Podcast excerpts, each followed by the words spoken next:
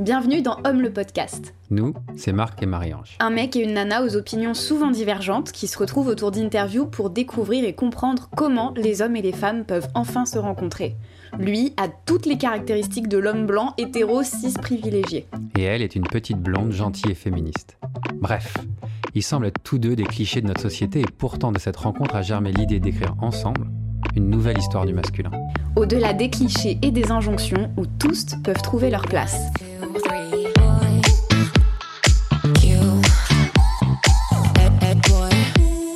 Dans cet épisode, nous accueillons Noémie Delattre, actrice, dramaturge, metteuse en scène et autrice. Nous vous souhaitons une bonne écoute. Bon, bonjour Noémie, bienvenue sur Homme le podcast. Et Bonjour, Marie-Ange et Marc. Bonjour. Salut, eh ben, bienvenue. Euh, juste avant de commencer, si tu veux nous parler un peu de toi ou de ta bio, ou euh, juste pour te présenter un peu en quelques mots, euh, pour que les auditeuristes se situent. bah, non, je, la seule chose qui me semble importante, c'est de dire que je suis artiste. voilà, et puis après, pour les détails, bah, si ça les intéresse, ils auront comme Google disait. Et justement, ils verront s'ils vont sur Wikipédia il y a une polémique sur, dans ma définition entre auteur et autrice. Donc, ça, leur, met, ça les mettra ah directement dans le cœur du sujet. Voilà. D'accord. Je me souviens que j'avais vu, un, j'avais vu un de tes posts sur ça. et donc, c'est, ça, ça, ça, va, ça fait des allers-retours entre auteur et autrice, c'est ça? Bah, C'est-à-dire qu'en fait, tu as vraiment des gens dont la malveillance est avérée, puisque je me suis moi-même exprimée. Je, donc, je suis l'objet de l'article, d'accord? Donc, je suis la personne concernée. a priori, je sais qui je suis, comment je m'appelle, ce que je fais dans la vie, ok? Et donc, en tant que personne concernée, j'ai dit, je suis autrice, euh, comme, et c'est au, cœur de ma pensée, de mon engagement, comme le prouve un TEDx, quatre euh, chroniques radio sur France Inter, une dizaine de vidéos, deux bouquins, et, qui sont tous, et tout ça, c'est mentionné en plus par, par ailleurs dans ma bio euh, Wikipédia, donc voilà. Donc soyez gentils, soit vous mettez autrice, comme je le souhaite, soit vous assumez que c'est de la malveillance euh, à, l'égard du sujet que vous êtes censé traiter avec objectivité. Et plusieurs fois par jour, il y a des baltringues qui viennent corriger, qui mettent auteur, auteur, auteur. plusieurs fois par jour. Ah ouais. Je sais pas, tu imagines la vie des mecs. Ah ouais. C'est fou. C'est magique. Et donc, toi, tu as quelqu'un qui, plusieurs fois par jour, remet autrice et vous bah, J'ai la chance d'avoir des anges gardiens qui font ça pour moi, mais, qui font ça pour moi, pas pour moi, justement, qui font ça pour la, juste le bon sens, euh, la cause euh, et l'harmonie du monde. tu vois? Et puis après, j'ai moi, mon community manager, gentiment, qui, vient, qui va le faire au moins une fois par semaine. Waouh Ah non, mais c'est. Et donc, j'ai saisi Wikipédia qui m'ont dit bah non, en fait, nous, on n'a pas de personnel. Donc, on n'a pas, de donc on peut pas, on n'a pas la main de manière éditoriale. Mais pour autant, tu as quand même un responsable technique qui est venu commenter en disant Ah, mais on s'en fout, qu'est-ce que ça change Eh bien, ferme ta gueule alors, ça change Et la sautrice, enfin, je veux dire, c'est quoi votre problème, quoi? Bref. Voilà. Non, non, mais c'est une très bonne introduction. Ah, c'est fou que ça soit un débat. En fait, ça ne devrait même pas. C'est ça. Je suis absolument fascinée, quoi. Je me demandais, ça fait combien de temps que le, changement de vocabulaire Autrice, ça existe depuis toujours, non C'est ça? À chaque fois, il y, a des, mots, je sais qu'ils apparaissent et d'autres qui apparaissent pas. Le mot initial, c'est autrice. Et en plus, autrice n'est même pas formé sur auteur. C'est-à-dire que tu as un mot en latin qui est author, euh, A-U-T-H-O-R, dont est venu auteur et euh, auteur euh, en anglais, bien sûr, et un autre mot qui est autrix, A-U-T-H-R-I-X, et, et dont est venu autrice. Il n'y a pas de problème. Euh, et, autrice a été utilisée euh, partout en France, dans tout le territoire jusqu'au XVIIIe siècle, sans aucun problème. Auteur, autrice, acteur, actrice. Je ne suis pas acteureux, enfin, tu vois. et comme par hasard, quand c'est une connasse qui fait nana sur un, ça ne pose pas de problème, euh, actrice, mais si c'est une meuf qui réfléchit, autrice, ça d'un coup, ça gêne les gens. Bref. Donc voilà. Et au XVIIIe siècle, avec l'Académie française, les femmes commençant à réclamer le droit de vote, euh, commençant à avoir un, certain pouvoir littéraire, politique, social, philosophique, les masculins de l'époque ont flippé et donc ils ont délibérément retiré tous les féminins de métiers euh, intellectuels et élitistes. Ils ont gardé boulangère, hein, par exemple, bizarrement. Boulangère, actrice, oui, oui, bah, allez-y, c'est ça, faites du pain et du petit théâtre avec Bonichon. En revanche, tous les, autres mots ont été euh, enlevés. Par exemple, on disait médecine ou médecienne. Waouh wow. bien, bien sûr. tous, les, tous les mots, enfin tous les métiers, absolument tous les métiers existaient au féminin comme au masculin, tous, y compris capitainesse. J'adore. Militaire. Capitainesse. Ouais. Ah, j'adore. Et également, tout, absolument tout s'accordait au féminin et au masculin. Par exemple, aujourd'hui, tu vois, je discute avec Marie-Ange, elle va me dire je suis malade, et je vais dire bah ouais, je le suis aussi. À l'époque, j'aurais dit je la suis aussi. C'est-à-dire que tout s'accordait à tous les genres, les pronoms réfléchis, les adjectifs, euh, les participes passés, tout, tout, tout.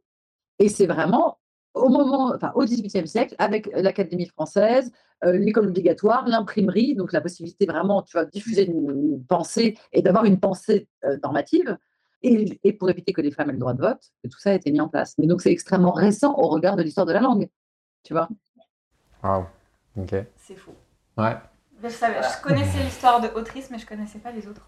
Bah, c'est marrant, ça me fait penser qu'il y a eu l'autre jour, je disais que euh, le siècle des Lumières était plutôt un siècle. Euh, ah, pas que le Moyen-Âge était euh, une période plus propice au corps féminin que le siècle des Lumières et que hein. il y a beaucoup de, d'histoires qui sont racontées sur notre passé, alors qu'en fait, au Moyen-Âge, c'était beaucoup plus.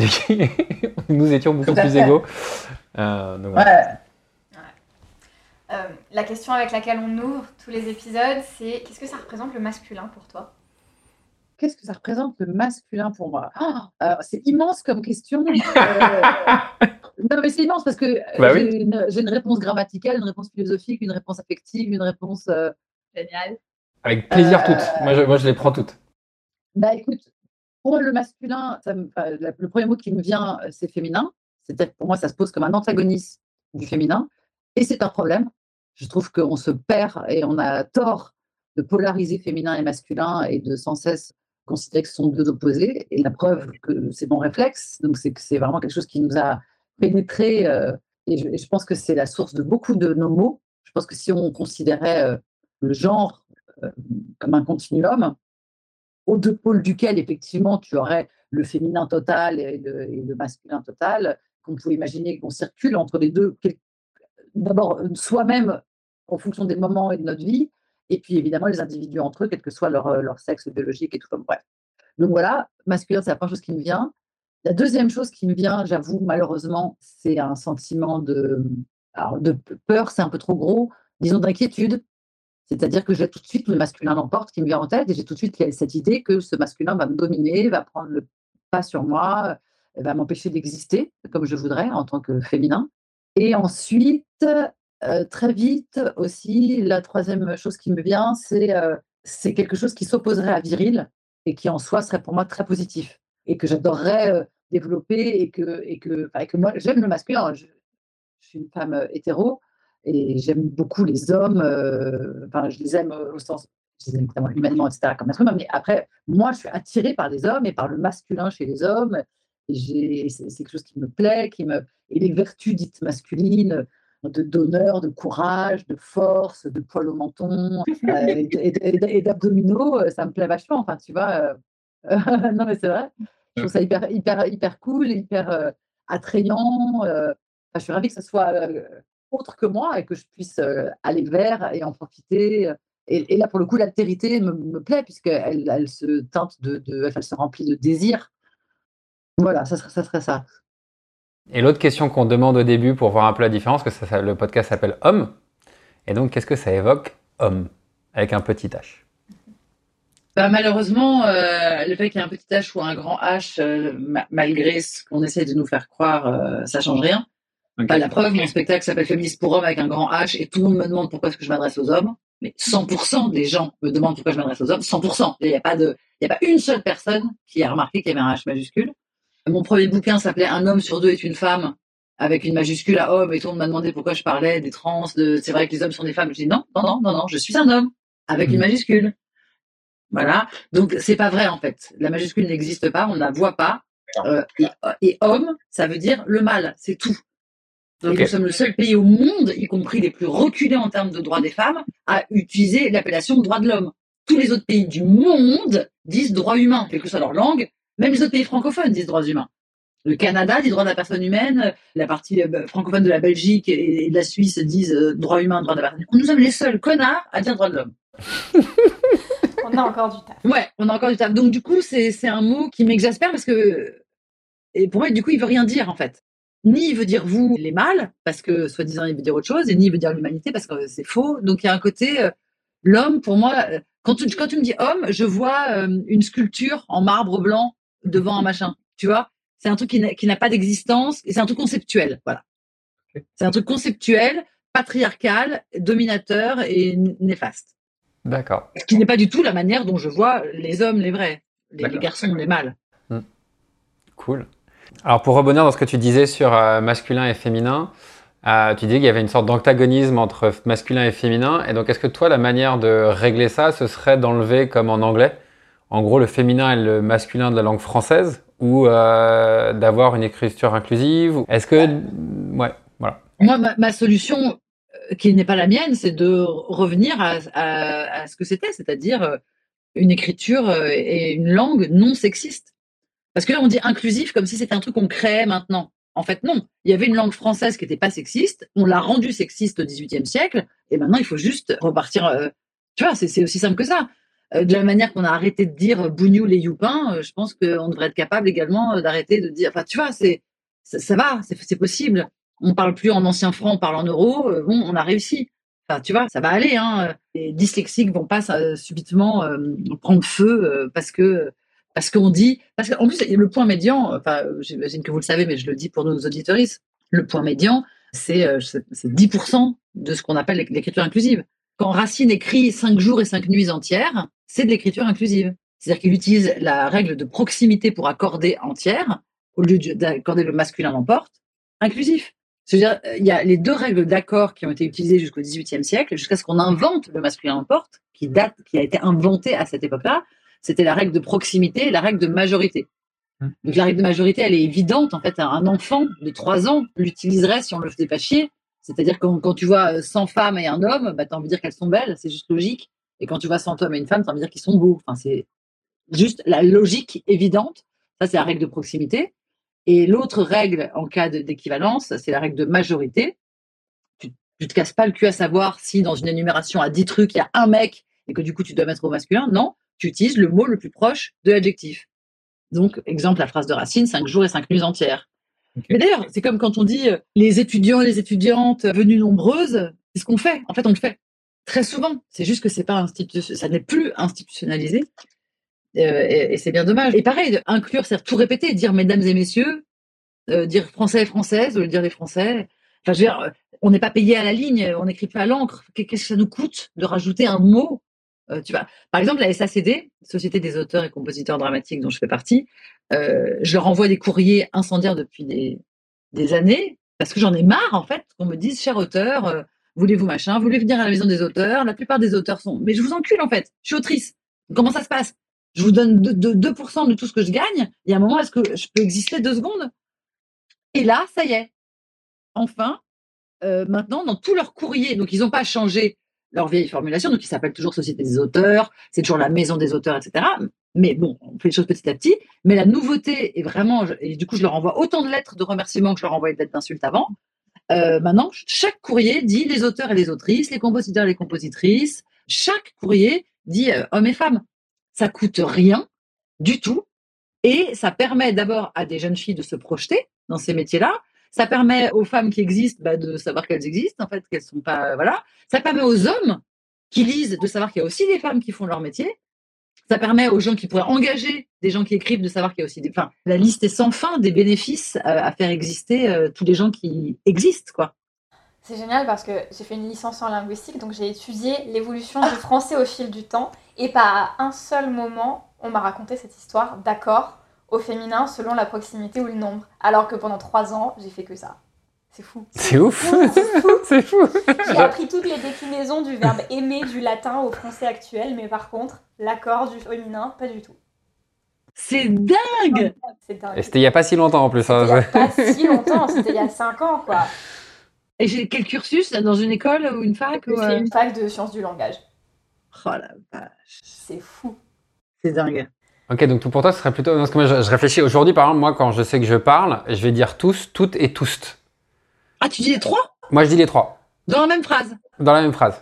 Parce que pour toi, tous, Parce que pour moi, tous et tous, Ouais, toutes et super. tous et toutes, bah, je- j'enlève les non-binaires qui n'ont pas forcément envie de qu'ils se reconnaissent ni en tous ni en toutes. Donc pour moi, je- parce que dire juste tous, c'est forcer les féminins et masculins à se sentir non-binaires, ils ont le droit de pas se sentir non-binaires.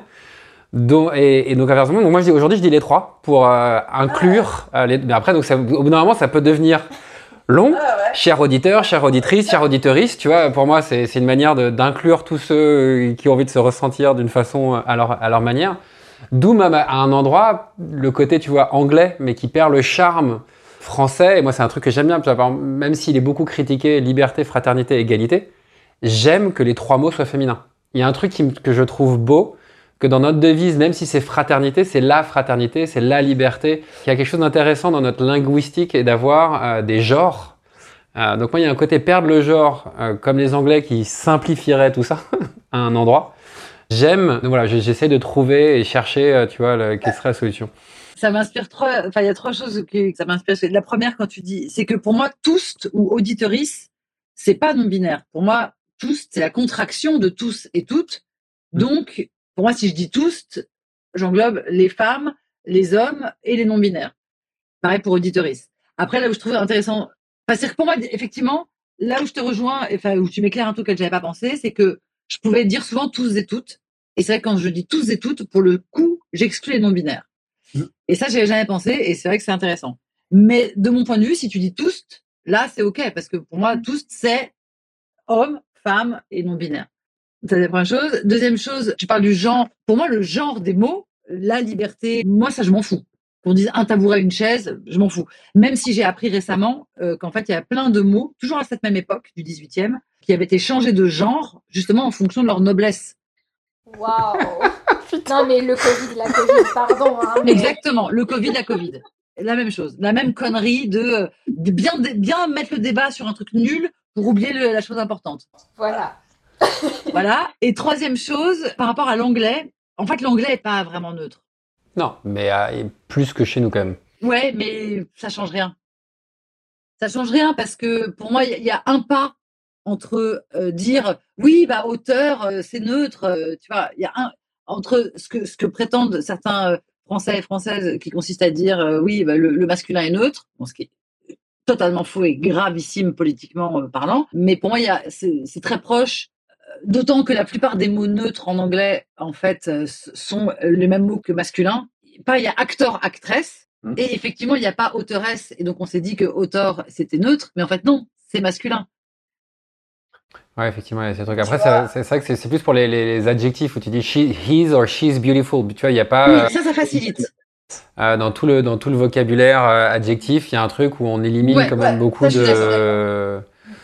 Mais ce serait tellement dur à proposer en France parce qu'il faudrait il faudrait forcément choisir l'un des deux ou en Oui, créer un troisième ça. et ça deviendrait un enfer. C'est pour ça que ça serait un boulot. Alors que revenir à ce qui existait, tu vois, on est tranquille, quoi. De mettre au féminin un nom de métier, quoi.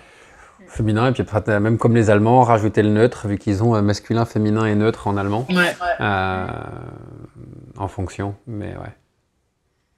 Cool. C'est trop intéressant.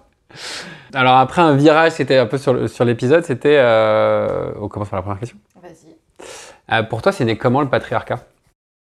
Le patriarcat étant un système, étant donné qu'a priori, on n'est pas les cobayes de- d'entités extraterrestres, euh, ça n'a pas été. euh, Ouais, t'as raison, on sait pas. On sait pas. Ça,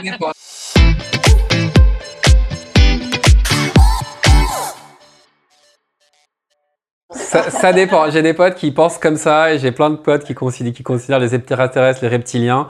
J'accepte que c'est leur réalité euh, à eux. Ce que je veux dire, Voilà. que pour moi, il n'est pas né, le patriarcat. Parce il n'a pas été. Il ne s'est pas réveillé un jour avec des gens euh, qui avaient pensé un système qui. c'est- c'est- tu vois, même la démocratie, c'est pas né du jour au lendemain. Et le patriarcat, encore moins, le patriarcat est un système encore plus euh, conceptuel et obscur et informe. Euh, c'est quelque chose qui s'est euh, créé petit à petit, puis euh, entériné au fil des évolutions, etc. Et, euh, ce qui est terrible avec le patriarcat, c'est que, mis à part ces, ces dernières années, enfin extrêmement récentes, il avait fini par disparaître et par se ranger dans l'ordre des choses naturelles. Le jour, la nuit, le patriarcat. Enfin, tu vois, des trucs qu'on voit même plus, qu'on ne questionne plus, comme, comme étant l'ordre naturel des choses. Donc, je pense pas qu'il soit né. Je, me suis, la question que je me suis beaucoup, beaucoup posée, euh, enfin, pas que je me suis pas posée à moi, que je suis allée chercher dans des, des milliers de livres et de lectures, c'est à quel moment les êtres humains ont décidé de l'infériorité du féminin? Qu'est-ce qui s'est passé, quoi? Sachant qu'on crée des enfants, ce qui, a priori, aurait dû nous donner toute supériorité, enfin, on aurait dû être des déesses, tu vois? Comment c'est possible? Je parle même pas de légitime, je parle juste de logique, tu vois? Comment c'est possible que ce soit la masse qui soit passée?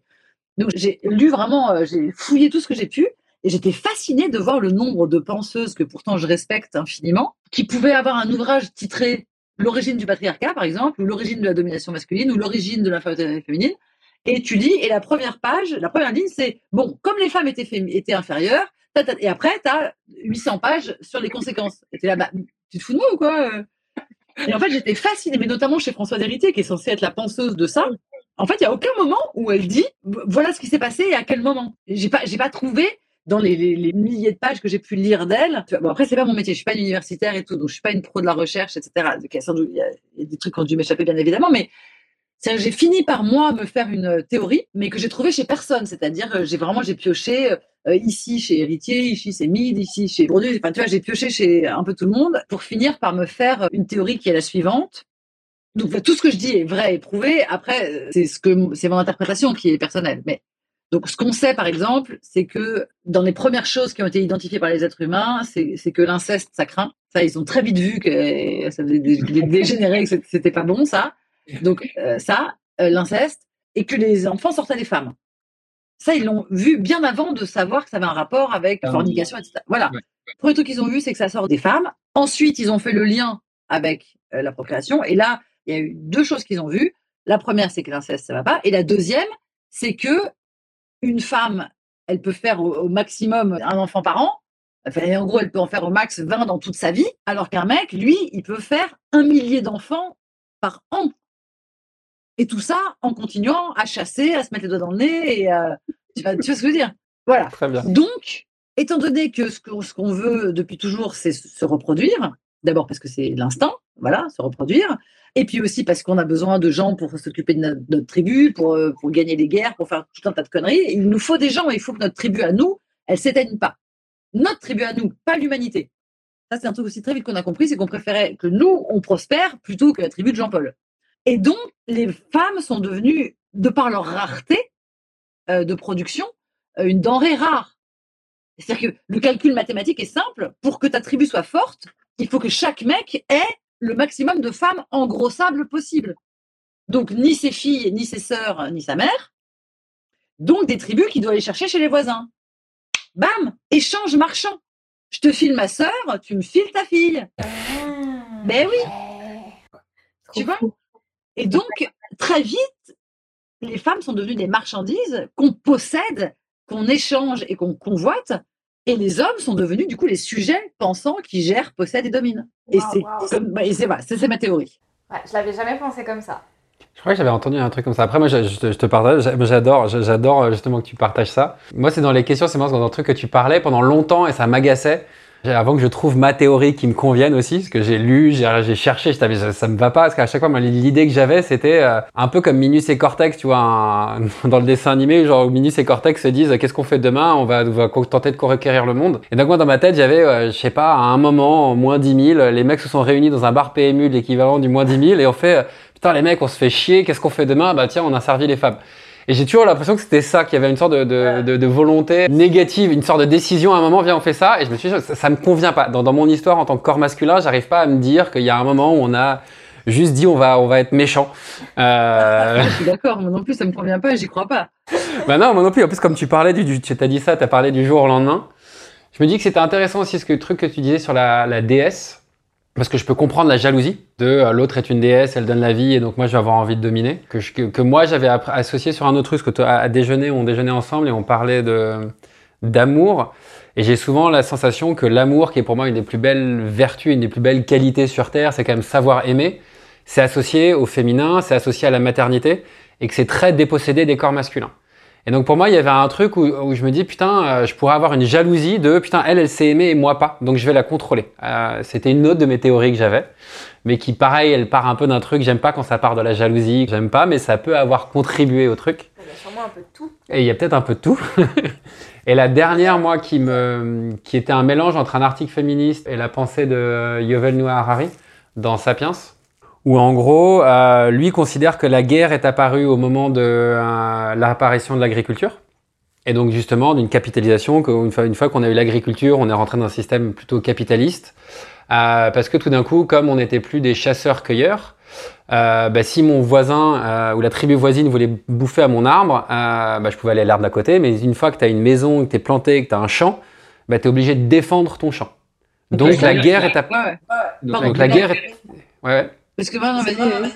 Donc la guerre est apparue, c'est juste pour préciser dans le cadre, la guerre est apparue avec l'agriculture. Et il y avait une, euh, une, une autrice féministe, je sais plus, ça fait des années, je suis tombé sur cet article un jour en cherchant sur internet et je l'ai jamais retrouvé, donc je pourrais jamais donner le nom de cette femme. Alors moi, j'ai passé j'ai passé des après-midi à le retrouver. Et elle disait en gros, euh, avec l'apparition de, euh, de l'agriculture, et si on reprend un peu ce qui se passait chez les Amérindiens, euh, chez les Amérindiens, par exemple, c'était les femmes qui construisaient les tipis, qui étaient quasiment en charge de tout, et euh, ça faisait marrer les, Amérindiennes quand elles ont vu les Blancs arriver, vouloir les aider à construire des maisons. Elles disaient, mais mec, euh, c'est un boulot de meuf, euh, qu'est-ce que tu veux faire Genre, je sais pas, va, jouer, mais ces tâches-là, tu vois, il y avait certaines tâches qui étaient très masculines pour un- une pensée blanche, pour les Amérindiens, pas du tout. Euh, et donc, elle considérait que euh, à cette époque-là, les femmes étaient en charge euh, de l'agriculture, de l'élevage, et que c'était elles qui avaient qui créaient le- les arts. Et donc, en gros, que les femmes étaient très en charge de ça.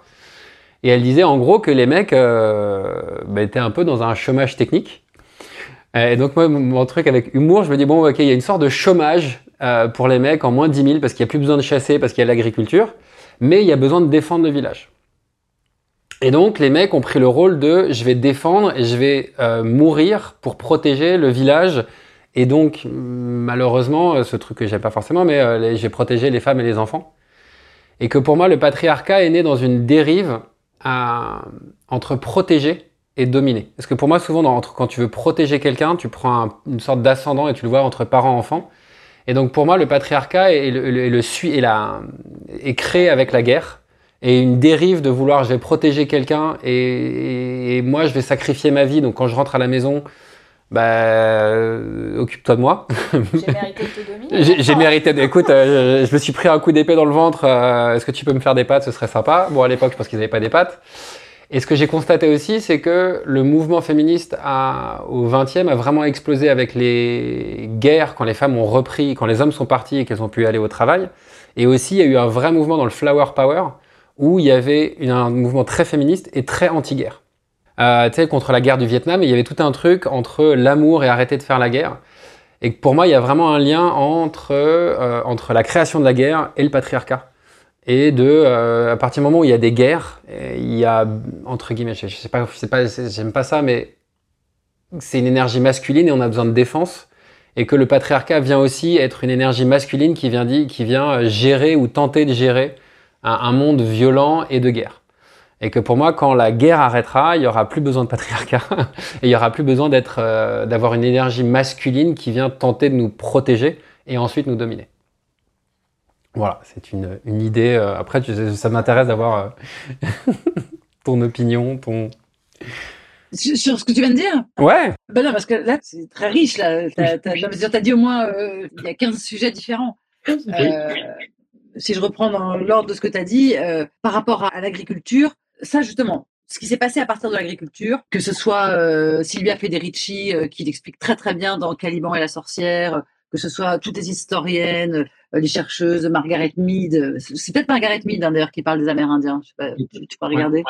Donc tout ça, oui, ça, il y a aucun doute. Tout ça, on- enfin, à partir de ce moment-là, en, en gros, c'est très renseigné. On, on- comment, on sait très bien tout ce qui s'est passé, comment ça s'est mis en place, etc.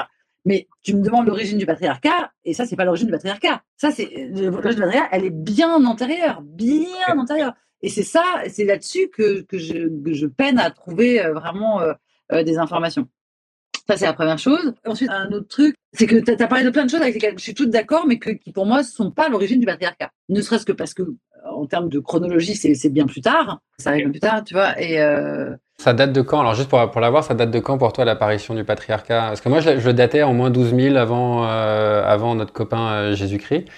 Euh, Bah, comme je te disais, ça peut, comme ça, c'est pas venu du jour au lendemain, on peut pas Ouais. dater. Il n'y a pas une T'as commencé à apparition. apparaître à la tu vois? Mais pour moi, le patriarcat prend ses origines dans la domination masculine. Donc, ce qu'il faut savoir, c'est à quel moment la classe des hommes s'est mise à dominer la classe des femmes Ou à quel moment la classe des femmes s'est soumise à la classe des hommes Après, tu vois ça comme tu veux. En tout cas, à quel moment on a déjà. Parce que pourquoi est-ce qu'on a séparé entre féminin et masculin? On aurait pu aussi séparer le monde entre, je sais pas, les jeunes, les vieux. On aurait pu séparer le monde entre euh, les yeux bleus, les yeux noirs. On aurait pu séparer le monde entre les gentils et les méchants. Enfin, on avait mille manières de séparer le monde. Et non, on a décidé de séparer le monde entre féminin et masculin. Déjà, je trouve ça hallucinant. Enfin, j'aimerais bien, tu vois, comprendre mieux pourquoi. Et je pense que la réponse est en partie dans, ce que j'expliquais justement sur la procréation, etc. Et ensuite, une fois qu'on a séparé le monde sur la base du sexe, ce qui s'appelle littéralement le sexisme, on a décidé effectivement de hiérarchiser les deux en mettant euh, tout ce qui est du côté masculin au-dessus de tout ce qui est du côté féminin. Pourquoi, comment, etc. Mais ça, pour moi, c'est vraiment aux origines de l'humanité. Et c'est de là que petit à petit, comme je te disais, au fil des événements historiques, dont l'agriculture, dont la sorcellerie, dont les guerres, dont les pestes, parce qu'il y a ça aussi c'est qu'à la fin du Moyen Âge, l'Europe était décimée par les pestes et les guerres, et il fallait repeupler l'Europe. Donc il fallait faire des enfants, des enfants, des enfants, des enfants, des enfants. Et, et là, euh, ça marque un cap très dur, très, enfin, de, grand durcissement de la domination masculine, avec les ecclésiastes, etc., et les médecins qui reprennent tout le pouvoir qui était aux femmes. C'était, comme tu le disais très bien, les femmes s'occupaient de plein de trucs.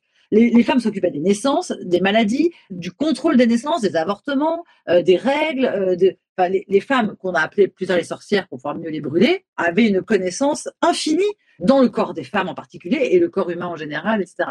Et sauf que quand il a été question de repeupler l'Europe vite, vite, vite, il n'était plus question que les femmes contrôlent leur corps, contrôlent leur naissance. Il fallait qu'elles enfantent, qu'elles enfantent. Donc on a brûlé les sorcières, brûlé leur savoir, et on a inventé la gynécologie, médecine des femmes, interdite aux femmes. Est-ce que c'est pas génial Interdite aux femmes. La seule discipline, la première discipline euh, en Europe qui était interdite aux femmes, c'est la gynécologie. C'est dingue. C'est quand même magique. Pour être sûr que les femmes procréent, procréent, procréent. Donc voilà, ça veut dire qu'après, il y a plein d'étapes qui ont euh, durci et engrammé un peu plus le patriarcat comme un système avec de plus en plus de verrous, avec de plus en plus de, niveaux, avec de plus en plus de domaines d'action, etc. Euh, ce qui, pour moi, au départ, était une histoire vraiment de euh, survie de l'espèce et de pouvoir de procréation, a appris, en fonction des étapes historiques, dont celle que tu as citée, ça je suis tout à fait d'accord, et a appris de plus en plus de pouvoir. Et en plus de ces étapes historiques, et là où je te rejoins complètement, et j'avais jamais pensé à ce truc, mais ça me parle beaucoup, cette histoire de euh, protéger, dominer. Et que effectivement, je suis tout à fait d'accord qu'on voit énormément à l'œuvre euh, dans les rapports parents-enfants, que je trouve terrifiants tels qu'ils sont institutionnalisés dans, nos cultures. Et enfin, qui sont, je, ne comprends même pas qu'on s'étonne en fait que nos sociétés soient sexistes et patriarcales vu comment on élève nos enfants. Je comprends pas comment tu peux dire à un enfant mange ta soupe euh, et le, prendre par la main comme ça et lui faire des bisous sans lui demander son avis et après t'étonner que les mecs plus grands, plus forts fassent pareil sur les femmes. bon, bref. Mais, euh, mais c'est intéressant ce, truc. Et tout ça pour dire qu'en plus des étapes historiques, effectivement, je pense que à la manière d'un individu qui se développe et qui crée des réactions et un des réactions psychologiques et un caractère en fonction des événements de sa vie, je pense que l'humanité a agi de la même manière et que ces étapes historiques ont eu des conséquences sur la psychologie de l'humanité. Mmh. Euh, et je suis tout à fait d'accord avec ce que tu dis sur les guerres. Et j'ai aussi une autre théorie sur les guerres, c'est qui, qui vient pas de moi, euh, enfin qui vient vraiment de discussions avec, euh, d'autres d'autres amis. Nous, la guerre, enfin nous les femmes, la guerre, on l'a dans notre corps tous les mois. C'est-à-dire que tous les mois, euh, on souffre, on a peur, on a du sang, du sang, vraiment, on a, du sang qui coule de notre corps, du sang sur nos mains, du, on sent l'odeur du sang. Enfin, on a ce rapport à machin. la plupart des femmes ont des douleurs absolument terribles. C'est une vraie guerre, tu vois, voilà. Et en plus d'être une guerre physique, euh, c'est aussi une guerre psychologique parce que c'est notre finitude qui nous est rappelée constamment.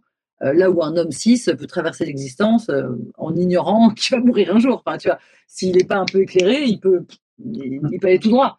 Une femme, même la moins éclairée, quand même des, choses que son corps, sa biologie lui, fait comprendre, tu vois. Et je suis assez persuadée que si les hommes avaient ce, ce challenge mensuel, ils auraient moins envie et moins besoin de faire couler le sang ailleurs, quoi.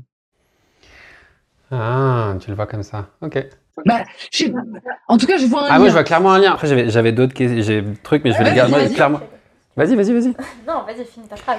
Euh, non, non, moi, clairement, je vois un lien entre euh, des raisons pour le quoi, le, entre guillemets, le masculin et le féminin sont construits comme ça. Le, masculin a euh, ce truc de on ne casse pas.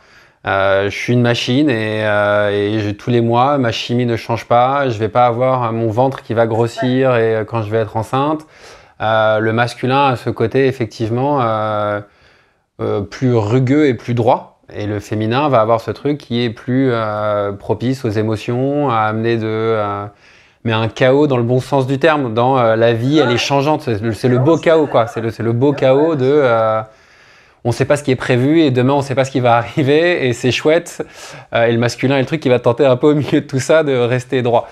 ouais. Ah, j'adore cette image qui dit que, en tout cas d'un point de vue physique et hormonal et donc émotionnel, les hommes c'est la surface d'un lac alors que les femmes c'est l'océan. Et c'est complètement ça. C'est complètement ça. Ouais, c'est complètement ça non, mais ce que euh, malheureusement, en plus, cette, euh, cette biologie euh, d'un homme qui avance tout droit et d'une femme qui avance de manière quasiment concentrique, en tout cas circulaire, je trouve que malheureusement, c'est quelque chose qu'on retrouve beaucoup dans l'agencement des couples hétéros, où tu as un mec qui trace sa route, fait sa carrière, vit sa vie, et puis tu as une meuf qui tourne autour, comme ça. Bisous, tu vois euh, enfants, ménage, foyer, vacances, week-end, bisous, baisers, tu vois. Et putain, je suis crevé, quoi. Ouais, je comprends. Mais moi, c'est là où tu, au début, tu parlais. Euh, alors, il y a tellement de sujets que j'ai envie de répondre, mais tu parlais d'altérité que je trouve qui est intéressant de. Euh, comment créer, parce que moi je suis pas très égalité, mais je suis plus équité. Comment créer une équité alors qu'on n'a pas les mêmes corps, on n'a pas le même système endocrinien, que je. moi, et moi sur, le, sur, le, sur le fait de couler le sang, J'aime cette idée, enfin j'aime, j'aime, j'aime l'image que effectivement j'ai pas du sang qui coule donc je vais aller faire couler à côté, mais moi c'est plus, ça naît de, euh, comme mon corps ne m'échappe pas, euh, je peux être tout le temps en contrôle et donc il y a ce truc très masculin de pouvoir se dissocier de leur monde émotionnel. Euh, et si j'ai pas accès à mon monde émotionnel, ben, je vais aller le chercher à l'extérieur. Je vais aller chercher des preuves d'être rassuré à l'extérieur vu que je peux pas aller à l'intérieur de moi chercher et creuser quelque chose. Euh, donc je vais aller tuer mon voisin, je vais, aller faire un bras de fer, je vais aller avoir une grosse montre. Euh, euh, et, donc voilà, et donc c'est comment, ce que tu parlais, ce que j'aimais bien de... c'est tout ce truc où on est tous en train de jouer, c'est comment à, la fois aimer les altérités de ben, un, un, mec, ça peut être un mec et une meuf, ça peut être une meuf, tout en étant égaux et tout en appréciant les différences et, comment se réunir au centre ça, rejoint en fait quasiment le premier truc que j'ai dit, mmh. c'est que je pense que le, la solution se trouve dans euh, un, une vision d'un continuum et non pas d'une polarisation. Tu vois, si on considère qu'effectivement il y a des, des jalons biologiques indiscutables, mais on les considère juste comme jalons biologiques, on les on les genre pas. C'est-à-dire qu'il y a effectivement euh, un, euh, un, pénis, une vulve euh, ou, aucun des deux. Il y a pouvoir faire des enfants, avoir ses règles. Enfin, tu vois, voilà. Et qu'après, là-dedans, on peut se situer où on veut, qu'on soit homme ou qu'on soit femme. Et, enfin, et qu'il peut y avoir. Parce que dans ces cas-là, si on, parle des règles et de la possibilité d'enfanter, alors dans ce cas, une vieille femme, tu la mets où? Enfin, Tu vois Dans ces cas-là, alors elle cesse d'être une femme. Dans ce, c'est absurde. Et d'ailleurs, il y a plein de tribus amérindiennes pour qui les femmes, une fois ménopausées, pouvaient, pouvaient faire la guerre, prendre des décisions, euh, euh faire des rituels. C'est-à-dire qu'en fait, elles devenaient des hommes, basiquement, une fois qu'elles étaient plus fécondes. C'est génial. intéressant. C'est génial. Moi, j'adore. Je trouve ça, je, trouve ça vachement intéressant. Et c'est vachement intéressant, tu vois. Donc, je pense que plutôt que de polariser en fonction d'un féminin et d'un masculin qui en, plus perd son sens au fur et à mesure que on, investit les transidentités et la différence entre le genre, la biologie. Et puis maintenant, on le sait, il y a 47 sexes. 47, pas 2, 47. C'est même pas 3 ou 4. 47. sur le, je viens quand tu m'envoies l'article, qu'on puisse le partager sur les 47 sexes. Ouais, mais tu, tu, tapes, tu vas trouver tout de suite. En fait, c'est simple. Enfin, je peux, je peux déjà te, te donner la, le mode de calcul. c'est qu'en fait, il y a cinq critères en fait de sexe. Il y a le sexe génital, est-ce que tu as un zizi ou une zézette? Il y a le sexe euh, hormonal, est-ce que tu as des euh, euh, œstrogènes ou des, de testostérone? Il y a le sexe chromosomique, est-ce que tu as 2X ou XY Il y a le sexe civil, est-ce qu'on t'appelle monsieur ou madame? Et il y a l'identité sexuelle ou alors genre, c'est-à-dire comment tu te perçois. Et alors, si tu as les cinq cases du même côté, tout va bien, euh, tranquille. Mais en fait, la plupart des gens, et ça on ne le sait pas, n'ont pas les cinq cases du même côté. Je te parle même pas des transidentités. Hein. C'est-à-dire que par exemple, toi, Marc, si ça se trouve, tu as deux chromosomes X. Et tu le sais pas. parce que tu n'as pas de raison de faire un test, machin, mais tu le sais pas. Ou alors, toi, par exemple, Marianne, tu le sais pas, mais en fait, tu as un taux de testostérone qui te classerait du côté des hommes si tu devais faire une compétition euh, olympique. Et donc, en fait, on s'est rendu compte que c'était pas si simple que ça, que tu pouvais avoir une zézette et tous les autres croix soient du côté masculine. Et donc, on fait comment? En plus, c'est 5, donc on peut pas faire de moitié. Enfin, on peut, tu vois? Voilà. Et donc, si tu fais ce calcul-là, donc c'est pas exactement 5, 5 fois 5, puisque, mais en gros, ça fait qu'il y a 47 sexes possibles. Donc, dès, lors, ces avancées biologiques, tu vois, ces avancées scientifiques, au-delà même des avancées philosophiques qu'on est en train de faire sur les transidentités, elles, elles, elles invalident complètement euh, cette idée de polarisation du genre. Ça n'a ça plus de sens, quoi. Mmh. Euh, et, donc voilà, je pense que si on plaçait d'autres types de jalons, notamment sur des choses qui sont pas discutables, comme la, biologie, mais sans l'attribuer à un genre, parce qu'encore une fois, euh, tu as des femmes qui n'ont pas d'huile, des femmes qui ne peuvent pas faire d'enfants, des femmes qui n'ont pas leurs règles, et tu as des hommes, enfin bref, je vous fais pas un dessin. On serait beaucoup plus libre de se définir tel qu'on est, et je pense qu'on aurait une vision beaucoup plus précise de qui on est, chacun, chacune, individuellement. Et puis, d'où après, bonheur, euh, joie, harmonie et générosité. ouais, ouais. Ah, moi, c'est moi, c'est toujours une, une lutte. Euh, les moments où je me sens plus queer, les moments où je m'habille et que tout d'un coup je me fais rattraper par mon. Ouais. Mais tu es un très bon exemple, Marc. Enfin, euh, On se connaît un peu avec, avec Marc. Et, et pour moi, es, oui, tu es un sujet de réflexion passionnant. Non, mais parce que tu as des choses tellement masculines en toi et des choses tellement féminines. Enfin, genre, c'est tellement fort dans les deux cas. Et on voit, on voit, te, on te voit passer de l'un à l'autre. Et dans un autre monde, tu serais si heureux. Dans un autre monde, tu serais un dieu. Et là, euh, dans ce monde-là, bah, du coup, euh, c'est parfois compliqué, quoi. Et je vois bien que parfois, c'est chiant parce que tu te retrouves coincé à des endroits où tu devrais pas l'être, en fait. Tu devrais pouvoir, euh, tu vois, déployer tes ailes tranquillement. ça serait si beau, quoi. Ah mais grave, j'en rêve, hein, les moments où je, je, sens que un bout de ma personnalité et de mon identité me rattrape, je dis putain, c'est relou quoi.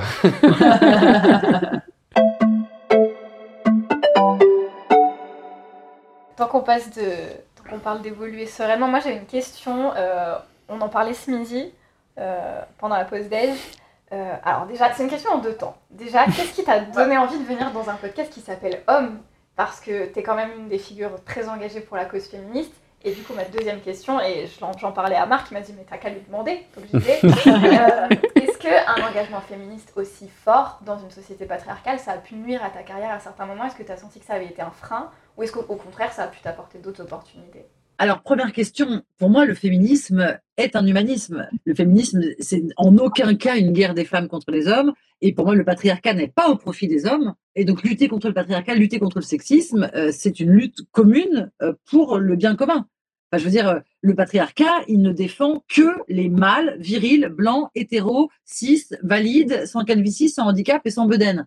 Autant vous dire, ça fait un paquet quand même d'entre vous qui galèrent, quoi. tu je veux dire, on, a, on a quasiment tous et tout intérêt à lutter contre le patriarcat. Il, faut une pression colossale aux mecs, ces injonctions de virilité sont terribles. Enfin, pour moi, être féministe, c'est comme dire je suis anti antiraciste. Antiraciste, ça ne veut pas dire que je veux que euh, les Noirs euh, tuent les Blancs sur le reste de la... non, non.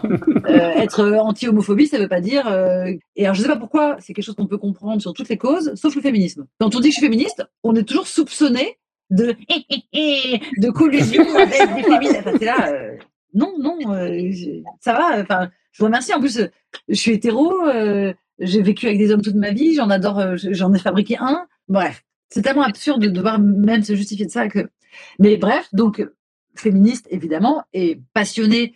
Et donc, si aujourd'hui il faut réfléchir à nouveau la féminité, la condition des femmes, ça peut pas se faire sans réfléchir les nouvelles masculinités et la condition de l'homme avec un petit H. C'est impossible. Il faut évidemment euh, revoir tout ça. Je ne sais pas si vous avez lu cette euh, étude de, je me souviens plus de son prénom, mais son nom de famille c'est Pétavin, sur le coût de la virilité. La mmh. virilité coûterait, enfin coûte, selon son, son étude, 32 milliards d'euros par an à la France.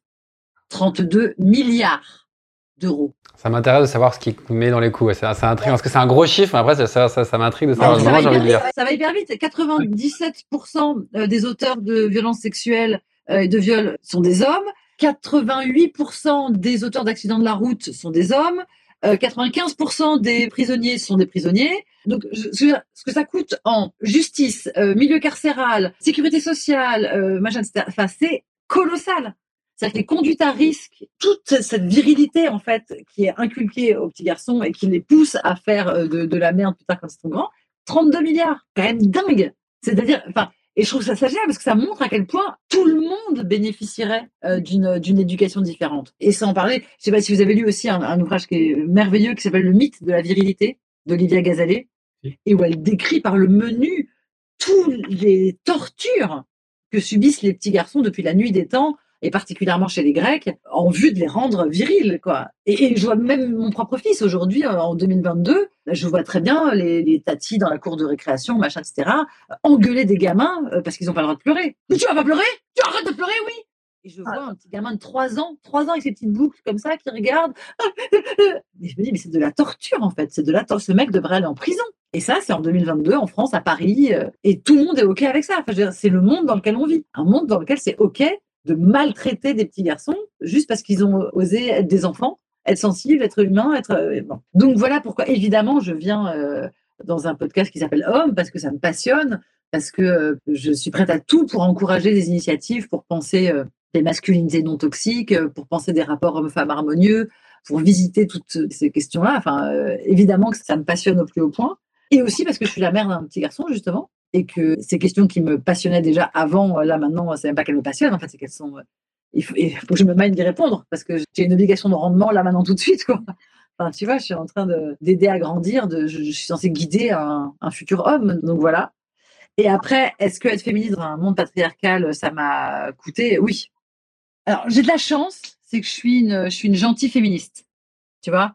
Je reste quand même, je reste hétéro, euh, je continue de porter des talons, des fossiles, je continue d'être gentille avec les garçons. je, suis, une gentille féministe. Donc, euh, moi, je l'ai payé beaucoup moins cher que d'autres nanas euh, qui.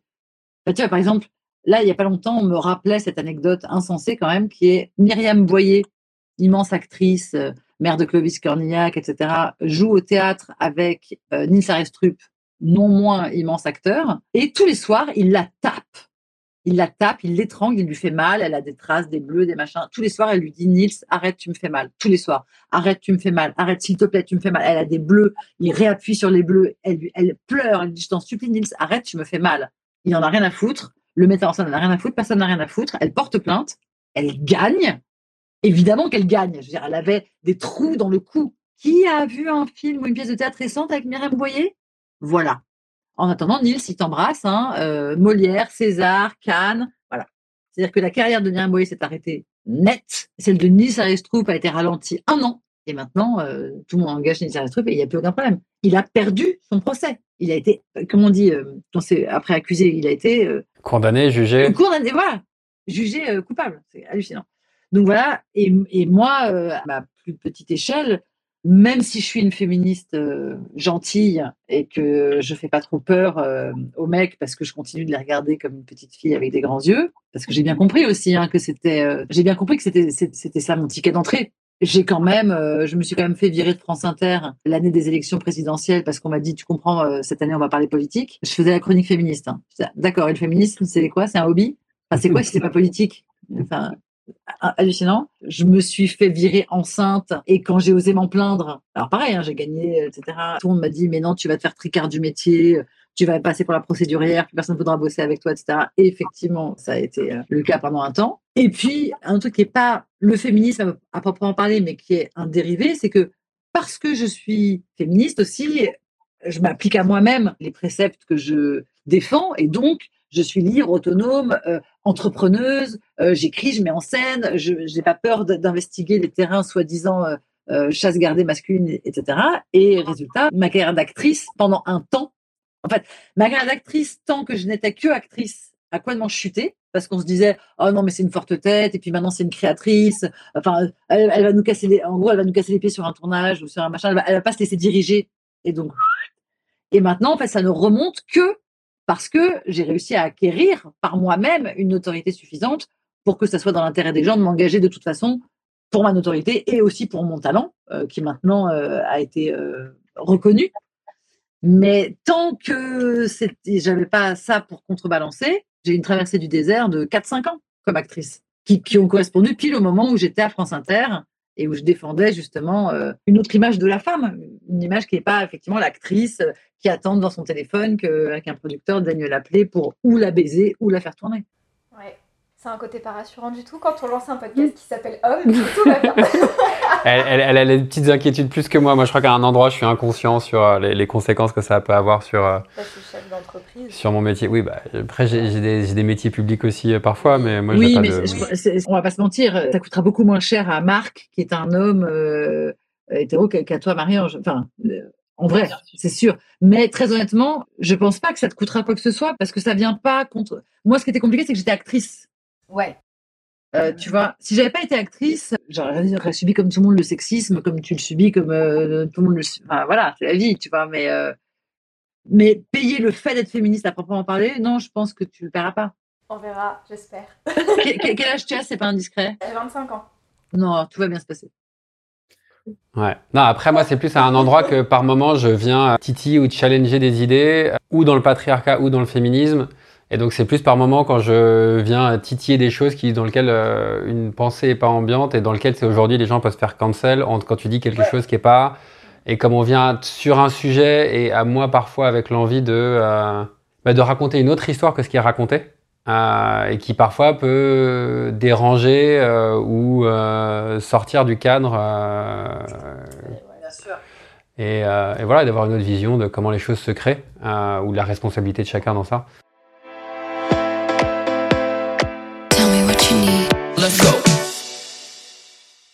Non, pour revenir sur par exemple Olivia Gazalet, moi j'ai lu le bouquin, c'est un des bouquins qui m'a mis le plus en colère. J'ai pas réussi à le finir.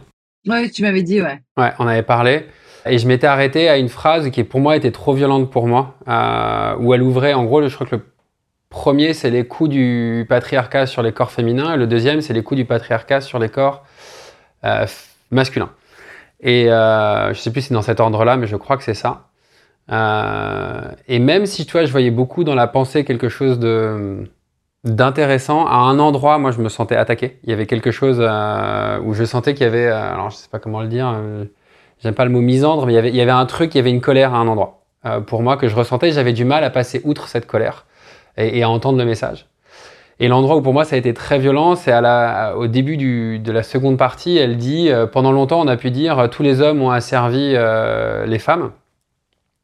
Et elle dit aujourd'hui, on pourrait dire euh, tous les hommes ont toujours asservi euh, tous les hommes et toutes les femmes. Et moi, dans le tous et le toujours, il y a quelque chose que je trouve euh, trop violent, trop agressif de mettre un, tous et un toujours comme si il n'y avait jamais eu d'avant patriarcat et que tous les hommes y contribuaient à, asservir. Euh, après, euh, on a tous des biais et on est tous conditionnés, pour moi, hommes et femmes, à se comporter. Euh, on est tous le fruit d'un patriarcat, mais de dire tous, toujours, c'était très violent. Et je voyais pas comment en sortir quand on met des, absolus comme ça. Bah, pour moi, c'est deux choses différentes. Alors, sur le toujours, bah, c'est ce que je disais tout à l'heure. Si, pour moi, c'est depuis toujours. Moi, pour moi, la domination masculine, elle est depuis toujours, pour de vrai. Il n'y a pas un avant. Il n'y a, pas un avant. Et s'il y en a un, enfin, c'est des amis, mais euh, enfin, on n'est pas concerné. Enfin, je veux dire, en tout cas, si on parle de, l'ère postmoderne, de, je pense qu'on peut considérer le toujours sans que ça soit euh, ni réducteur, ni, ni agressif, mais juste comme un, disons, peut-être un, petit abus de langage, mais euh, qui me semble vraiment acceptable, ah. tellement le pourcentage d'erreurs est, faible. Et quant à tous, alors je comprends hyper bien. Alors déjà, deux, choses. La première, c'est que t'avoir rencontré et les discussions qu'on a eues m'ont ouvert une fenêtre qui pour moi est vraiment hyper importante hyper importante. Alors, je sais, ça se trouve, euh, tu vas pas du tout te retrouver là-dedans et tu vas dire, mais non, c'est complètement faux, je suis pas du tout ça. Peut-être, mais en tout cas, moi, ça m'a ouvert un truc super, c'est de comprendre, de réaliser que pour des hommes, que tu peux être un homme blanc, hétéro, riche, beau, euh, enfin, tu vois, euh, tout, cocher toutes les cases de tous les privilèges et pour autant avoir eu une enfance affreuse, pour autant pas avoir eu l'amour de tes parents, pour autant avoir été abusé, pour autant avoir, enfin, avoir assisté à des trucs atroces. Tu peux avoir vécu des choses atroces dans ton enfance qui n'ont laissé aucune trace dans les petits formulaires à cocher des privilèges, tu vois, et donc ils vont passer complètement inaperçus et qui vont faire que toute ta vie, tu vas être considéré comme effectivement un symbole et un représentant du patriarcat puisque tu, tu coches toutes ces cases. Et ce qui, du côté des gens qui vont te renvoyer ça, n'est pas forcément de leur faute, parce que elles-mêmes sont des personnes qui auront subi de gens qui te ressemblent. Donc après, il y a un truc pavlovien de, tu vois, de, voilà. Mais toi, toi qui en plus peut-être, en plus d'avoir souffert, a fait un travail sur toi-même, a essayé de comprendre, a, a essayé d'œuvrer, et quand d'un coup on te dit, tu fais partie, je comprends que là, en fait, tu as envie d'envoyer bouler tout le monde et de dire, mais allez vous faire foutre, c'est pas juste, c'est pas vrai, non, je suis pas ça. Et je comprends que du coup, tu te retrouves avec cette personne que par ailleurs, je vais critiquer parce que parce que, parce que ça fout la merde, qui se lève et qui dit non, pas moi, not all men. Et en fait, ça m'a vachement éclairé parce que je pense que le, le mouvement not all men, la phrase not all men est vraiment problématique et elle est grave et, je pense qu'il faut la combattre. En revanche, ça m'a permis de comprendre vraiment, mais plus que comprendre, euh, d'être en empathie totale, en sympathie même pour des raisons qui peuvent amener certaines personnes à dire not all men. Et je me dis, moi, je pense que peut-être, enfin sûrement d'ailleurs, je pense que j'aurais été cette personne. Je pense que j'aurais pu cette personne qui dit, mais non, putain, pas moi, je suis désolée, pas moi. Vous pouvez pas dire ça de moi. Vous savez pas ce que j'ai vécu, vous savez pas ce que j'ai fait, vous savez pas ce que j'ai voulu, pas moi, quoi. Et en fait, le fait d'avoir euh, compris ça, euh, enfin, pour moi, ça a été vraiment une fenêtre de réflexion formidable pour comprendre, aimer, avancer et tout. Donc déjà, merci infiniment pour, euh, pour cette chose-là que tu m'as que tu m'as permise, vraiment, hein, qui est très très forte. Merci beaucoup, Marc. Merci. Je suis très émue aussi. Et ça rend d'autant plus compliqué cette autre chose que j'ai comprise, mais qui est vraie aussi, et que je, et que je peux m'appliquer par exemple en tant que blanche par rapport au racisme, c'est que si, je pense que toutes les personnes blanches, toutes, moi y compris, vous y compris, sont en partie responsables euh, du racisme. Et je pense que toutes les personnes non femmes, non binaires, sont en partie euh, responsables du, du, sexisme. Responsables dans la mesure où, moi, ça fait des années que je dis je suis pas raciste, mais peu importe, en fait, ça change rien. Tant que je continue de bénéficier de mes privilèges sans les remettre en question, sans me dire sur chaque chose que je possède sans me dire, et peut-être que je la possède un peu parce que je suis blanche, tant que je n'agis pas concrètement autant que des personnes non blanches pour cette cause-là, alors je suis, certes dans une moindre mesure comparée, euh, certes, mais je suis en partie responsable. Et au moment où je dis que je suis en partie responsable, là, j'abaisse vraiment mon niveau de responsabilité. Mais en fait, tant que je ne le dis pas, alors je le suis vraiment. Enfin, tu vois, c'est un peu. Euh, et je pense que c'est pareil je pense qu'il faut admettre que la classe des hommes domine la classe des femmes et que c'est important d'accepter son appartenance à l'une ou l'autre des classes. Et je suis d'accord. Si j'étais cet homme que j'ai décrit, je ne sais pas si j'en serais capable. Mm. Euh, très sincèrement, je ne sais pas si j'en serais capable. Je ne sais pas au bout de combien d'années de travail, d'efforts, je ne sais pas grâce à quelle magie. Euh, et si j'en étais pas capable, eh ben, ça, ça serait ok, quoi. Ouais. C'est génial parce que hier on avait Grégory Pouy du podcast Blanc, euh, pareil, et c'est des discussions qui sont pas préparées. On a un petit peu anticipé des questions, mais pas du tout toutes. Et on en est arrivé au même sujet du not all men, et la conclusion qu'on avait c'était la même. C'est-à-dire qu'on peut pas dire not all men, c'est en fait c'est tout le monde, et c'est même pas que les hommes, c'est tout le monde. Et qu'en fait, euh, on a tous des biais qui sont liés à la façon dont on a grandi, la façon dont on a été éduqué, la société dans laquelle on vit.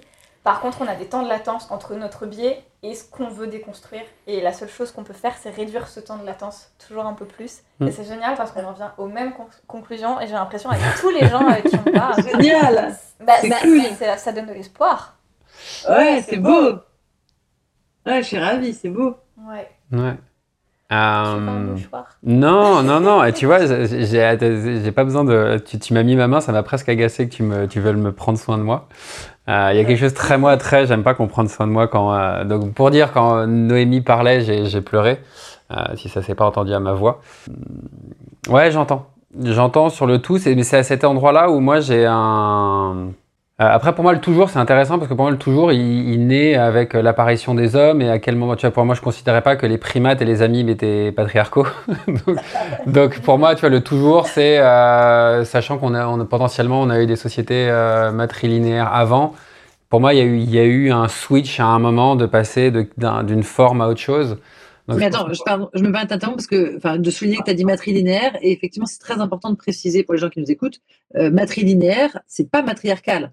Mmh. Il n'y a jamais eu, jamais eu, à aucun moment de l'histoire et sur aucun point du globe de société matriarcale au sens de pendant de patriarcal. Jamais au monde n'a existé une société où les hommes sont tués parce qu'ils sont hommes, sont euh, excisés, castrés de manière systémique, euh, sont euh, systématiquement. ça n'a jamais existé. Le mieux qui existait, entre guillemets, ce sont effectivement des sociétés matrilinéaires euh, et des sociétés matri... Ah, je me souviens plus. Il y a un autre terme, mais où en gros, tu pouvais transmettre les richesses par la mère, le nom par la mère, où certaines femmes étaient admises dans les conseils de guerre euh, et où les tâches euh, étaient réparties, en tout cas pas, pas, selon le même, la même séparation qu'aujourd'hui. Mais Ouais, mais j'entends. Après, pour moi, il y a eu pour moi un shift entre ces sociétés euh, plus. Alors, j'aime pas ce que je disais tout à l'heure, mais euh, avant. J'aime pas ce mot primitif, mais euh, avant. parce que ce serait assez chiant parce que sinon, coup, ça fait associer matrilinéaire à primitif, donc c'est relou. Mais en tout cas, des, des qu'il y a eu un, un, autre système et que tout d'un coup, le système patriarcal est apparu à un moment au cours de l'Homo sapiens sapiens. Euh, donc c'est pour ça que si toi tu, tu, dis que ça remonte à l'amibe, je comprends que le toujours est sens. Euh, pour moi, c'est plus si euh, quand on était Homo sapiens, ça n'existait pas et qu'à un moment ça existait, le toujours veut dire que. En fait, pour moi, dans le toujours, c'est comme s'il y avait un, une fatalité et une impossibilité d'en sortir. Parce que si c'est ah. toujours, ah, en gros, c'est qu'il n'y a pas de solution. Ah. Quoi? Pour moi, s'il y a toujours, c'est-à-dire qu'il y a, c'est dans la génétique des hommes de dominer. Et à ce moment-là, pourquoi est-ce qu'on se fait chier, tu vois? Si c'est euh, si c'est si c'est toujours, pour moi, il n'y a pas de solution. Et ça m'énerve parce que c'est me dire que je suis, je suis voué euh, en tant que corps masculin par ce toujours génétiquement à être violent. Et donc c'est pour ça que j'aime pas ce toujours, qui moi m'enferme à. Euh... Ok. Ah, je suis tout à fait d'accord. Euh, cool.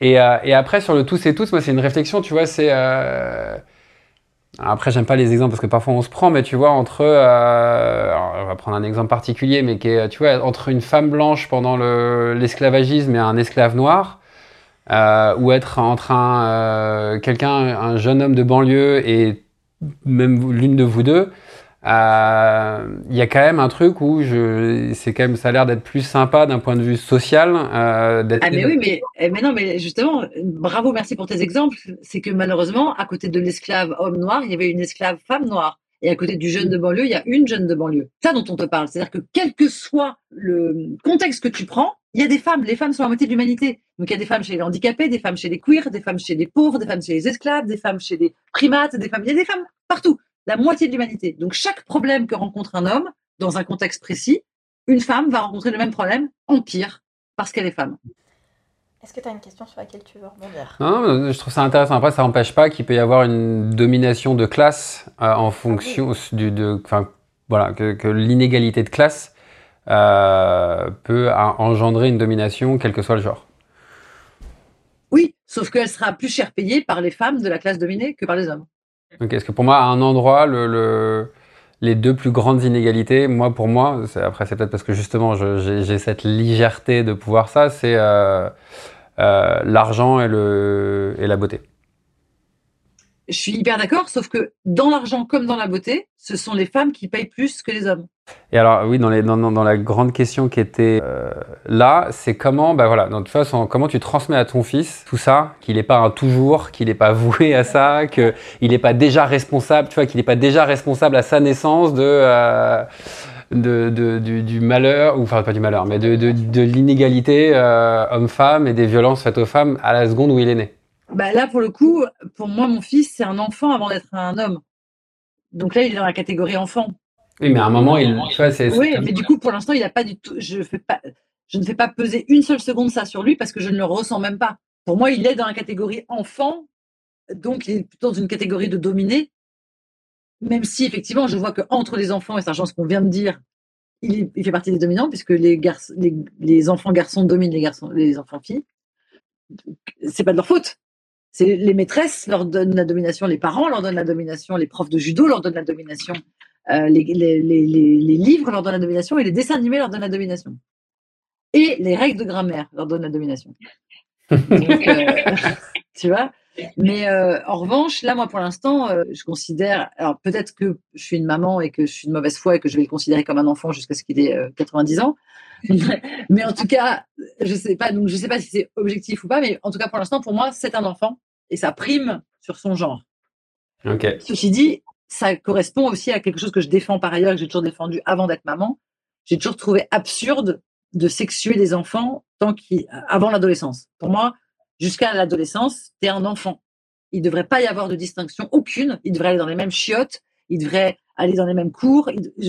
tant qu'il n'y a pas de puberté, et pour moi, il n'y a pas de sexuation et c'est aberrant de, les séparer. Ouais, tu vois, par exemple, moi j'avais ce truc de, euh, et je pense que je l'ai toujours, et c'est pour ça que j'ai une, part de moi a du mal à devenir complètement adulte. C'était un jour je deviendrai ce monstre. Un jour je deviendrai un homme, et donc je deviendrai. Euh, et donc il y a une part de moi qui a longtemps refusé de devenir adulte parce que c'était refuser cette image. C'est bouleversant ce que tu dis. c'est vrai, et je suis sûrement pas le seul, c'est terrible, effectivement. Et c'est pour, ça, pour ça qu'il y a un endroit où j'ai envie, j'ai envie d'adresser c'est toujours et c'est tous, où il fait putain, mais je fais quoi? Moi, je suis né, donc c'est quoi Le jour où j'ai 18 ans, je suis responsable de tout?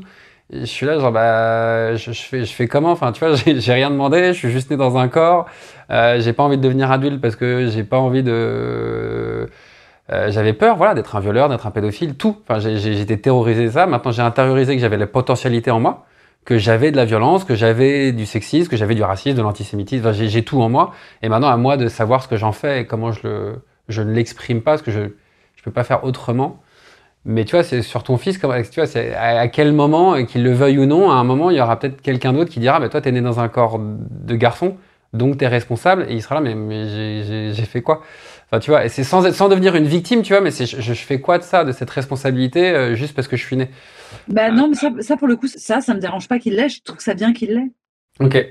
Euh, responsabilité ne veut pas dire euh, culpabilité. responsabilité, ça veut dire, oui, j'ai une responsabilité. Je suis né dans un corps de dominant. En plus, mon fils, il est blanc, privilégié, euh, il est, enfin, mon fils, c'est toi, Marc. Hein.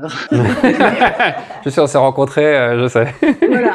Donc, euh, il a effectivement, il a tout pour, s'il fait pas gaffe, il, a tous les outils pour devenir un parfait connard, s'il le souhaite. Enfin, tu vois. Donc, oui, pour moi, il a cette responsabilité, mais de la même manière que moi, en tant qu'adulte, j'ai une responsabilité envers lui en tant qu'enfant. J'ai une responsabilité. Je dois être exemplaire. Je dois lui transmettre. Enfin, j'ai je sais bien que si on s'engueule, et que je crie aussi fort que lui, je le défonce. C'est une responsabilité. Mm. Je, mesure deux fois sa taille et trois fois son poids. C'est une responsabilité, que je le veuille ou non. Et ça ne veut pas dire que je suis coupable et que je suis mauvaise. C'est juste une responsabilité. Et effectivement, mon fils devra savoir qu'il a, cette responsabilité de savoir que s'il est en concurrence avec une femme pour un poste, c'est lui qui va l'avoir alors qu'il ne sera pas forcément meilleur. Mm. C'est une responsabilité. Il doit savoir ça. Donc, il doit soit faire en sorte que ça soit aplani les égalités, et s'il n'y arrive pas, il doit dire à cette fille J'ai pas eu le poste parce que je suis meilleur, je l'ai eu parce que je suis un homme. Et il doit se dire dans sa glace J'ai eu ce poste parce que je suis un homme, pas parce que. Il doit le savoir.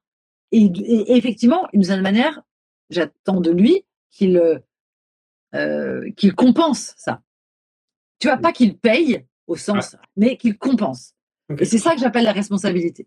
Ok, j'entends. À ce moment-là, la responsabilité, elle amène à la conscience en fait. ouais. Mais on a tout un débat euh, sur l'importance de la responsabilité euh, à table. Et moi, je, suis un fervent avocat de. Euh, plus les gens sont responsables de plus de choses et plus ils ont de capacité à se libérer et plus ils ont de capacité à, être libres et à pouvoir mener la vie dont ils ont envie. Donc pour moi, la responsabilité, c'est important. Mais c'est vrai que ça dépend comment c'est présenté. Tu vois, si, est-ce que c'est responsable de ce que je peux faire à mon bout, moi en tant qu'être humain euh, et effectivement, au-delà de mon genre, de mon truc, euh, j'ai un corps d'homme et donc euh, ça vient avec des choses, donc je peux être conscient de ça. et donc je vais faire ce que je peux pour contribuer avec conscience. Que tout d'un coup, un truc un peu, tu vois ce qu'il y a dans cette phrase d'Olivia Gazet, tous les hommes toujours, qui est, qui un peu un truc où j'ai l'impression de prendre le poids que, comme une sentence de tout le monde et je suis là genre, putain, mais comment j'avance? Enfin, comment j'avance avec tout ce poids? Je, je, veux déjà être moi, c'est j'avance.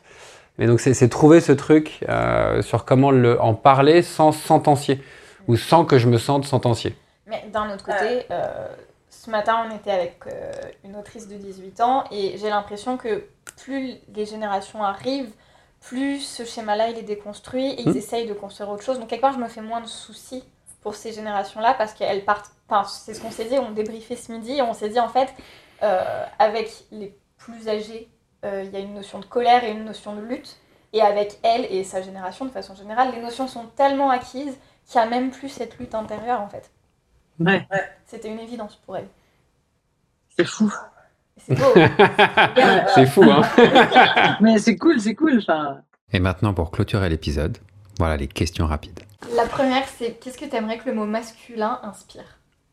Alors c'est marrant parce que j'allais dire protection, mais justement par rapport à, ce que tu as dit tout à l'heure, tu vois, c'est intéressant, c'est intéressant, oh, hyper intéressant. Euh, alors quel mot pourrait vouloir dire protection sans, en étant sûr d'exclure domination? Masculin?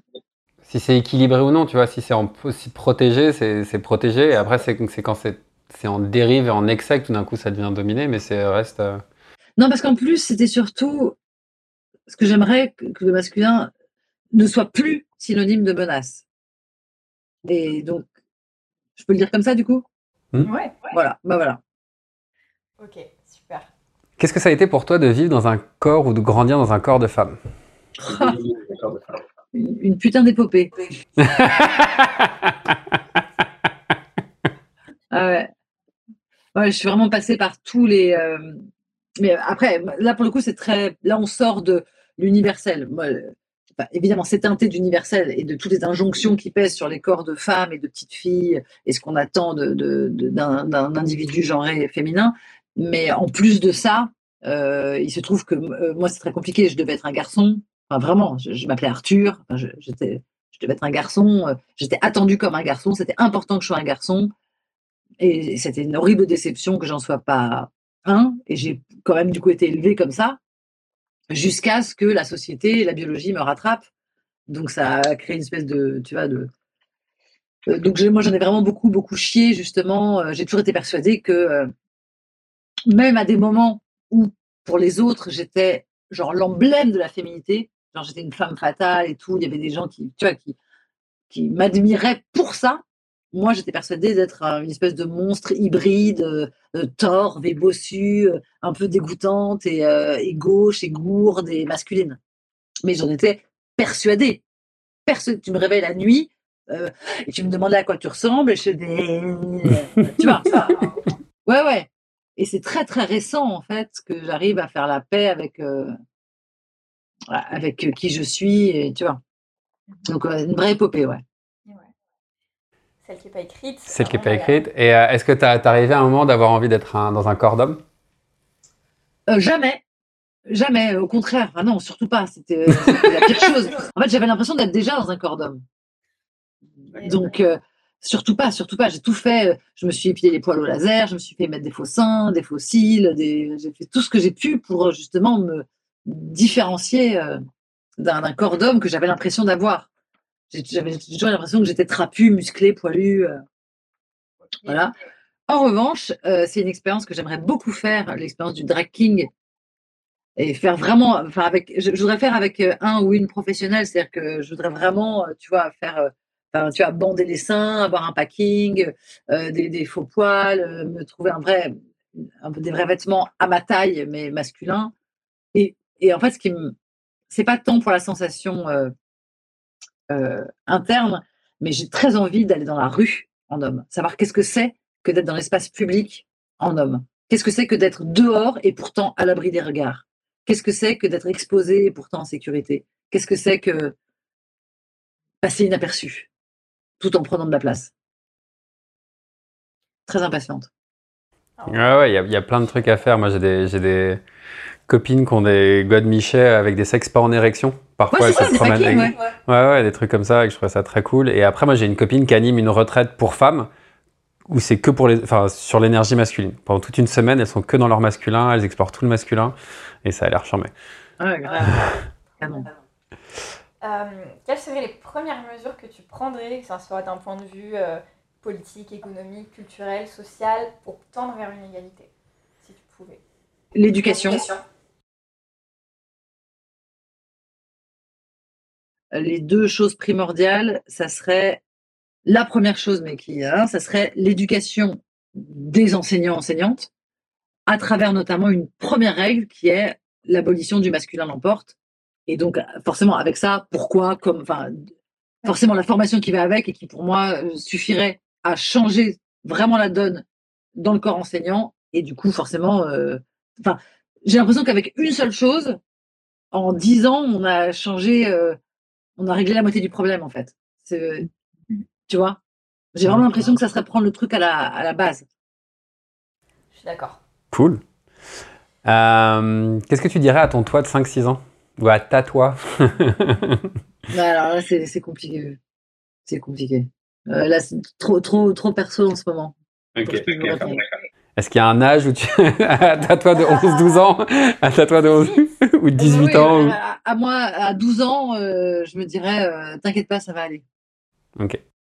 C'est fou, tout le monde dit ça. Bah ouais, mais c'est cool. Ah ouais Bah ouais, c'est marrant. C'est dingue. On parlait euh, du fait qu'on a chacun une énergie euh, qui peut être très masculine, dirigeante, euh, qui fonce, qui est ambitieuse, etc. Et aussi une énergie plus féminine. C'est quand la dernière fois que toi tu t'es senti équilibrée là-dedans? Je ne pourrais pas te dire c'est quand la dernière fois que, dans la mesure où c'est pas du tout ponctuel. C'est tout l'inverse. C'est un travail colossal, justement fruit de cette épopée dont je parlais tout à l'heure. Et, euh, et je suis en train d'arriver à ça, et pour le coup de manière durable. Enfin, ça sera la dernière et la première. Euh, je suis en train vraiment de d'équilibrer ça. Et ce qui est marrant me concernant, c'est qu'à la fois, je pense que c'est un chemin que chacune et chacun euh, do- doit, faire euh, et a intérêt à faire et fait. Mais il se trouve qu'en plus, euh, c'est dans mon, c'est dans ma mission de vie, c'est dans mon karma, c'est-à-dire que absolument tout, toutes les personnes que j'ai vues, chaman, voyant, voyante, hypno, médium, tout, tout ce que tu veux que j'ai vu, astro, tout le monde m'a dit la même chose. Euh, tout le monde m'a dit que, euh, il y a plusieurs choses qui sont revenues quasiment chaque fois, mais notamment cette chose-là qui est euh, la réconciliation du yin et du yang chez vous est fondamentale parce qu'elle va occasionner une réconciliation globale, générale, de, de tout votre entourage, voire de votre société. Enfin, après, la portée de ça ne dépend que de vous, mais que votre mission de vie pour les autres et pour vous-même, euh, c'est ça. C'est une très belle conclusion, je crois. c'est canon. Euh, et dernière question, bah, juste pour finir, euh, si tu as une actu ou quelque chose dont tu voulais euh, partager en ce moment ou quelque chose ou euh, Euh, oui, si le, le- un seul truc, je, je fais mille trucs comme d'habitude, mais là, ce qui me tient vraiment à cœur, c'est mon livre qui s'appelle Journal et qui justement euh, relate vraiment euh, euh, cette, euh, cette, ce- ce- cette, cette aventure, ce, ce parcours, quoi, ce, ce chemin euh, vers soi-même à travers les injonctions euh, masculines, féminines euh, qui nous barrent la route, quoi. cool, Génial. canon. Super. Merci beaucoup. Merci Noémie. Merci à vous, c'était un plaisir, vraiment. Grave. Merci d'avoir écouté cet épisode. Si vous souhaitez soutenir le podcast et nous aider à le diffuser plus largement, nous vous invitons à nous laisser 5 étoiles sur votre plateforme d'écoute. Vous pouvez aussi nous retrouver sur Instagram pour suivre les actualités du podcast et nos partages autour de lecture et de découvertes en lien avec ce sujet. On se retrouve jeudi prochain pour un nouvel épisode de Homme le podcast.